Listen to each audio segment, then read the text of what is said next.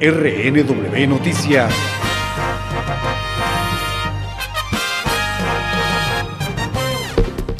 Estados Unidos entregó 467 millones de dólares de ayuda humanitaria a golpistas en Venezuela. De acuerdo con un informe en el portal oficial de la Agencia de los Estados Unidos para el Desarrollo Internacional, desde 2017, este organismo ha pagado 467 millones de dólares a los opositores de Venezuela bajo el pretexto de asistencia humanitaria. El documento expresa que, tras un acuerdo firmado en octubre de 2019, la Agencia de los Estados Unidos para el Desarrollo Internacional ha comprometido 128 millones de dólares para ayudar al líder opositor Juan Guaidó y también para la Asamblea Nacional con el objetivo de supuesto desarrollo de planes para recuperar la economía e implementar servicios sociales durante la transición a la democracia. En el texto publicado en diciembre, la agencia estadounidense revela asignar dinero para compensación, costos de viaje y otros gastos para algunos asesores técnicos de la Asamblea Nacional y la administración interina de Guaidó a través de fondos de asistencia. En otra parte del documento se lee que Estados Unidos está apoyando los esfuerzos de respuesta de 16 países, incluyendo Brasil, Colombia, Ecuador y Perú. Así mismo, el informe remarca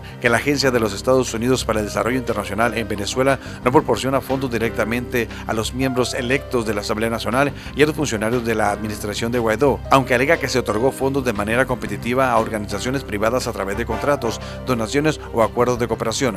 Soy el reportero Jaime Alfonso y le invito para que continúe en sintonía de Reporteros Network Radio. En breve, más información. RNW Noticias.